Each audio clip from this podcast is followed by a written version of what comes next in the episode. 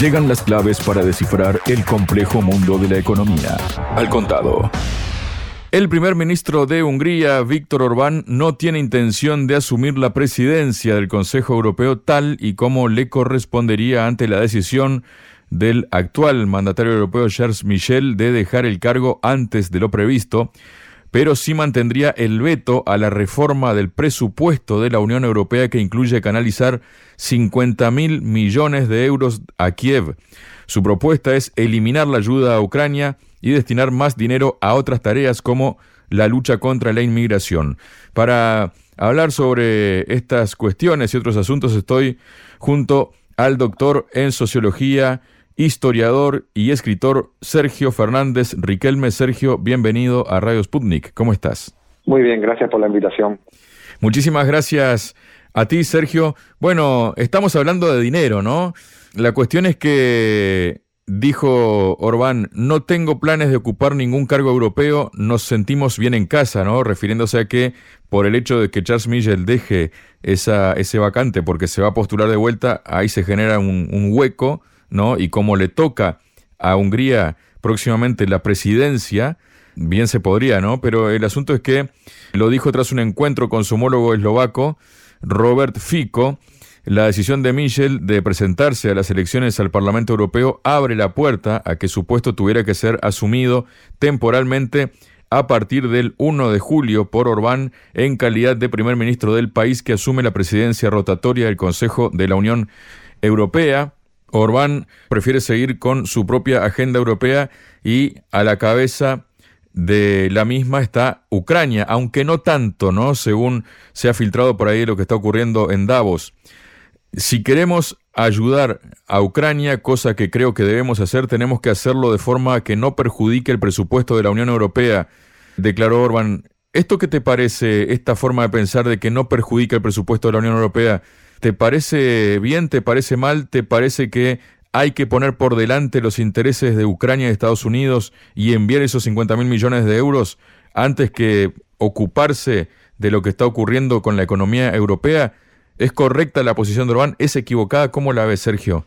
Pues en la actual Unión Europea, si te mueves, no sales en la foto.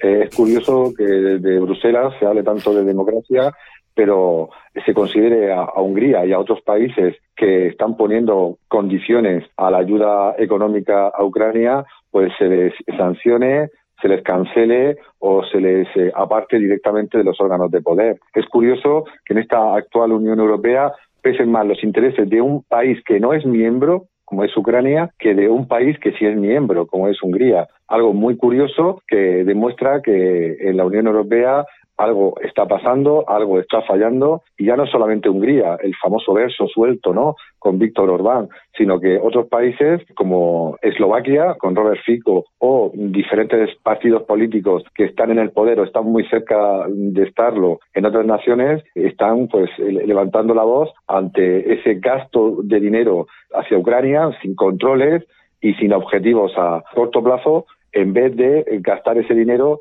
en una ciudadanía que lo está pasando muy mal en estos tiempos convulsos tras la pandemia. Es muy curioso lo que está pasando en la Unión Europea porque parece que se está haciendo una guerra indirecta contra otra nación en un conflicto pues que en teoría ni le va ni le viene porque recordemos que Ucrania no es parte de la Unión Europea ni siquiera tampoco es parte de la OTAN pero toda la Unión Europea está obligando a sus miembros a colaborar económicamente en mantener un conflicto que debería haberse resuelto hace mucho tiempo. La cuestión es que Orban dijo, Sergio, que cualquier instrumento financiero para Ucrania debe ser independiente del presupuesto de la Unión Europea, al tiempo que defendió su idea de crear tal mecanismo basado en la asignación de la ayuda en función de la renta nacional bruta, RNB. Si Bruselas lo acepta, entonces habrá ayuda a Ucrania, al margen del presupuesto. Si no lo acepta, me entristecerá detener este proceso, dijo, el asunto es que Orbán ha bloqueado varias iniciativas europeas, como todos bien sabemos, por lo que en el Parlamento Europeo se ha planteado la reforma del principio de unanimidad para tomar decisiones. Dijo Orbán, regalar 50 mil millones de euros del presupuesto de la Unión Europea durante cuatro años por adelantado es una violación de la soberanía y los intereses nacionales de la Unión, al margen de que ni siquiera sabemos qué sucederá dentro de medio año y tampoco se sabe qué sucederá, qué pasa con el dinero realmente, ¿no? Porque no hay rendición de cuentas de todo esto, Sergio. Claro, la foto es bastante preocupante. Millones y millones de euros que van hacia Ucrania. Es necesaria la ayuda humanitaria, es necesaria la reconstrucción de sus infraestructuras, pero también es necesario saber hacia dónde va ese dinero y para qué va ese dinero. ¿Solamente para financiar pues el vasallaje de un país o va también y sería necesario para de una vez por todas alcanzar la paz en esa parte de Europa. Orbán y otros líderes lo están diciendo muy claro. Solamente Orbán es el que se sale de la foto, pero lo subraya continuamente. Ese dinero pertenece a los europeos y tiene que rendir cuentas en los objetivos, en las finalidades y en los instrumentos. Y por ahora, por las polémicas, las noticias y las críticas que se han conocido los medios de comunicación sobre la gestión de esos recursos que salen de los bolsillos de los europeos en territorio ucraniano, pues crecen las dudas y hacen que la posición, siempre parece que aislada de Orbán, pues es compartida por mucha gente y sobre todo cuando ese dinero se repite en su cuantía año tras año sin vislumbrar pues una solución al conflicto que permita que ese dinero o bien pues termine en las arcas públicas de cada país soberano o ayude pues a encontrar pues soluciones de futuro para Ucrania y para la región solucionando pues como he dicho antes un conflicto que nunca debería haberse producido y ya que aún poco a poco sigue llenando ciertas portadas termine lo antes posible. Luego también es interesante ver cómo se manejan las palabras no calificativas de líderes europeos que, como tú has dicho hace unos instantes, Sergio, si se mueven o salen en la foto, ¿no?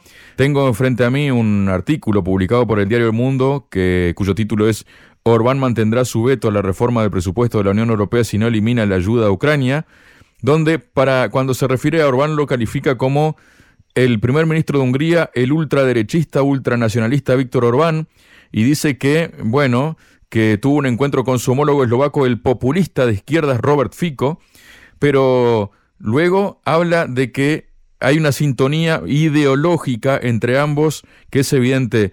¿Cómo puede haber una sintonía ideológica entre un ultraderechista y un populista izquierdista? ¿Esto cómo se entiende, Sergio? Porque utilizamos todavía etiquetas que pertenecen o bien al siglo XIX o ya que no tienen ningún tipo de sentido. Pero, se, pero, pero tienen su efecto, ¿no? Su efecto mediático, ¿no? Catalogar a alguien de ultraizquierdista o ultraderechista, de populista o liberal, pues son pues términos que se usan para descalificar a países, por ejemplo, que no tienen mucho en común a nivel ideológico los gobiernos, pero que son la frontera. Es que nadie se ha dado cuenta de que ellos son la frontera con la zona en conflicto. Son ellos los que asumen en primer lugar a la mayoría de los refugiados, son los que tienen mayores turbulencias económicas, son los que no ven de frente posibles ramificaciones de ese conflicto que debería haberse superado ya en una mesa de, negociaciones. Pero claro, aquellos que estamos en Occidente bien resguardados pues, de las consecuencias de ese conflicto, pues exigimos a esos dos países como a otros que asuman no solo la gestión de esa zona fronteriza, sino que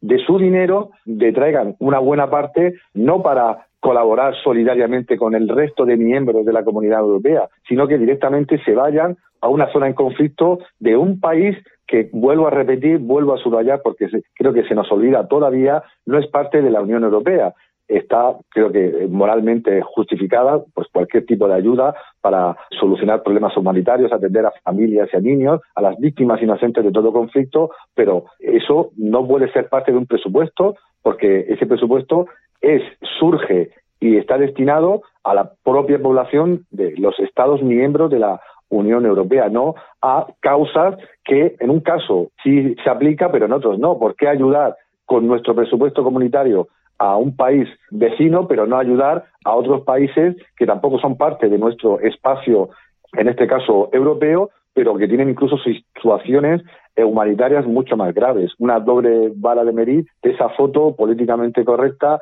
donde se exige a unos y no se exige a otros. Se da a uno y no se da a otros, lo que demuestra que al final tanta defensa de los derechos humanos, tanta defensa de libertades o tanta defensa de cuestiones humanitarias esconde simple y llanamente cuestiones geopolíticas. Sergio, esta oposición, este rechazo de Orbán de aprobar, ¿no? De, de votar por estos 50 mil millones de euros para Ucrania ha hecho, como decíamos hace instantes también, que el Parlamento Europeo se haya planteado la reforma del principio de unanimidad para tomar decisiones.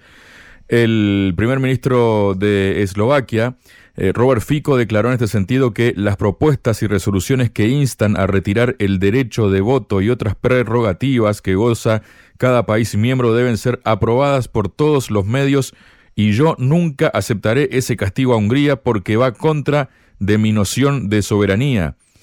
Fico eh, fue menos explícito en lo que respecta a Ucrania, salvo en que, como Orbán piensa que la solución a la guerra en Ucrania no es militar, pero, como decíamos, ¿no? Y como escribe este periódico, dice que la sintonía ideológica entre ambos fue evidente. Los intereses de Hungría y Eslovaquia apuntan al menos en un 99% en la misma dirección, subrayaron los dos. Y tenemos eso, ¿no? Esa idea del Parlamento de quitar el principio de unanimidad. Y luego tenemos este Parlamento Europeo también, ¿no? Tan democrático, ¿no? Porque, bueno, quedan apenas cinco meses para que Bélgica ceda el relevo a la presidencia rotatoria del Consejo Europeo a Hungría y algunas de las amenazas vertidas desde hace meses se empiezan a cumplir, según informa el periódico El Debate. Dice que el pasado viernes 120 eurodiputados firmaron una petición para limitar el poder de Orbán cuando esté al frente del Consejo Europeo en lo que supone un ataque frontal contra Budapest, ¿no? ¿De qué estamos hablando? ¿De qué democracia estamos hablando en este en esta Europa, ¿no? Que tanto justamente se llena la boca hablando sobre democracias y calificando a otros mandatarios como autócratas o dictadores, Sergio. Yo lo he dicho en muchas ocasiones, o eres soberano o eres simplemente un mísero vasallo y la Unión Europea parece que quiere convertir a sus Estados miembros, pues yendo en contra del espíritu en la fundación de la Unión Europea, pretende que todos los Estados, que todos esos Estados miembros sean unánimes en temas que afectan decisivamente a la idiosincrasia soberana de cada una de esas naciones constituyentes, o en este caso de esos Estados miembros. Y tanto hablar de democracia, tanto hablar de diversidad y tanto hablar de minorías, y a un país ¿no? Otros lo, plantean, pero no se atreven, porque en este caso solo Orban se atreve, por su mayoría absoluta y por su particularidad geocultural del país magiar, pues tanto hablar de esos conceptos en medio mundo y en la Unión Europea, al, al, que levanta la voz, pues se le calla, al que se mueve no sale la foto. Y hay una cruzada directamente contra Orbán, porque dice ciertas verdades que piensan muchos ciudadanos, que piensan otros colegas, pero él solamente eh, se atreve a decir, ¿por qué hay que respetar los derechos de las minorías? ¿Por qué hay que respetar los derechos de ciertos grupos? Pero a Hungría no se le permite, como y a otros países, en este caso Eslovaquia también, con su nuevo gobierno, pues tienen ciertas posiciones similares, pero no las dice como si las dice Orban. ¿Por qué no se permite? Porque a lo mejor, pues ese concepto de democracia que tenemos nosotros en Europa, pues tiene sus límites, ¿no? Tiene ciertos elementos que complican la gestión y la representación de la ciudadanía, en este caso de la ciudadanía húngara, ¿no? Al final, Weber tenía razón. Todo Estado, sea autocrático, sea democrático, no tiene el monopolio legítimo de la violencia. Y estos Estados democráticos también aplican, de una manera u otra, pues medios coercitivos para imponer su voluntad. Y en este caso, en plena, en plena Unión Europea, están obligando a Hungría y a otros países a o salir correctamente la foto y decir que sí a todo lo que diga Bruselas, o quedarse fuera de la misma y sufrir las consecuencias. Luego tenemos otra guerra intestina, ¿no? Porque hay como guerras intestinas como transversales dentro de la Unión Europea, ¿no? Porque la Comisión Europea valora prorrogar hasta junio de 2025 la exención de aranceles contingentes y otras barreras comerciales a las importaciones procedentes de Ucrania, porque además también han quitado todo tipo de controles, ¿no? Sanitarios y demás. Así lo han avanzado Europa Press, fuentes comunitarias que señalan que probablemente la semana que viene la Comisión adoptará esta nueva propuesta para prorrogar la exención de aranceles comerciales ante los vetos nacionales ilegales, dicen ellos, que han impuesto Bulgaria, Eslovaquia, Hungría, Polonia y Rumanía. La cuestión es que Polonia tiene un nuevo gobierno, pero conserva la vieja estrategia, ¿no? Porque el, el, nuevo primer ministro de Polonia, Donald Tusk, mantiene la postura proteccionista, dice, del gobierno anterior y se opondrá a la renovación de un acuerdo de libre comercio de la Unión Europea con Ucrania. ¿Cómo está la Unión Europea por dentro, Sergio? Pues profundamente fracturada en muchos ámbitos pero claro, ya hemos dicho que el que se mueva no sale la foto y no recibirá los fondos, no recibirá ayudas o no recibirá la posibilidad de participar en las instituciones comunes. Pero es la frontera. Los países que tú has citado son la frontera que está sufriendo. Es un conflicto larvado que está emergiendo en diferentes naciones entre un occidente que dirige las políticas y un oriente que las sufre. Sufren los refugiados, sufren las tensiones y también suben los precios y sufren los ciudadanos pues eh, estas restricciones o esta inflación desbocada que se produce porque en este caso para ayudar a un país que no es miembro de la Unión Europea pues se le permite pues esas importaciones masivas que han puesto en alarma a productores, agricultores y consumidores de esa frontera que es la que realmente si sufre el conflicto Europa son ellos los que principalmente lo hacen. Y claro, y Roma no paga traidores.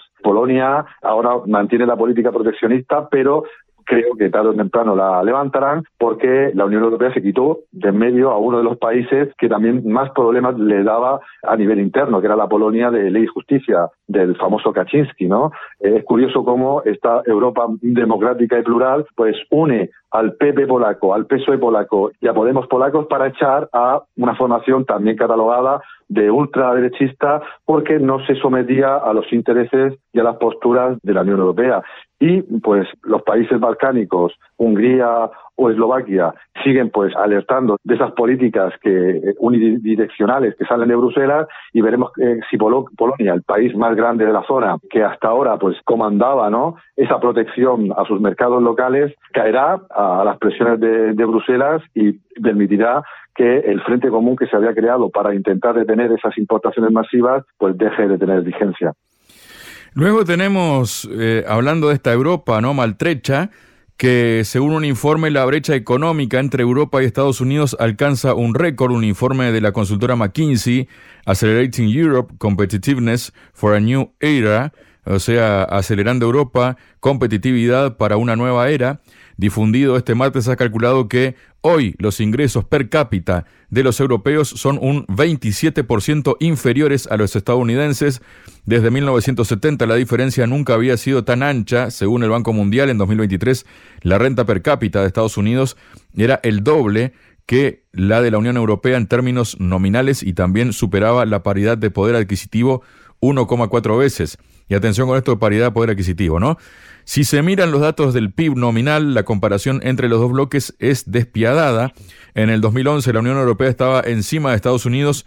Hoy, en poco más de 10 años, el tío Sam tiene un 47% más de riquezas que los europeos. Y decía atención al PPI también, ¿no? Que Rusia también ahora ha escalado, está en quinto lugar en ese sentido, ¿no? ¿Está funcionando el plan de Estados Unidos con Europa, Sergio? Les está saliendo genial. La foto es clarísima. Los datos muestran cómo el gran vencedor de este conflicto en las estepas eurasiáticas es Estados Unidos de Norteamérica. Europa paga la factura y Estados Unidos, la Estados Unidos de Joe Biden, es la que pone la mano, la que ingresa. Unos gastan de su presupuesto para ayudar a Ucrania y otros reciben pues contratos y mercados abiertos completamente para sus productos, como es el caso de, de Estados Unidos. Es Europa la que está pagando la factura de su división interna y de su sumisión completa al eje euroatlántico. En las diferencias que se están notando en la evolución del PIB per cápita global y en otras dimensiones muestran que crece esa distancia porque Estados Unidos eh, se está llevando los negocios, se está llevando las empresas, se está llevando los beneficios, mientras que Europa es la que pone la cara, pone la cara de eh, la defensa de los derechos humanos, la defensa de las libertades, de la defensa de las diversidades, pero la foto es muy clara y muy evidente. Europa ya no es competitiva, lo hemos dicho en numerosos programas. Europa tiene graves problemas de desigualdad y, para más INRI, Europa, como advirtió Orbán, y tú lo has señalado muy bien, destina parte de su presupuesto a una guerra que ni le va ni le viene, a un conflicto que debería estar solucionado evitando que ese dinero vaya a, los bolsillos de sus ciudadanos, a los bolsillos de sus empresas, a los bolsillos de sus instituciones para hacerla realmente competitiva y no seguir esta deriva ideológica que nos aparta realmente de un mundo multipolar donde otros actores nos están pasando por encima. Muchas gracias, Sergio. Un placer como siempre. BRICS, G7, OPE, FMI, Banco Mundial, Nuevo Banco de Desarrollo, Banco Central Europeo, tasas de interés, finanzas, sanciones, deuda, desdolarización, al contado.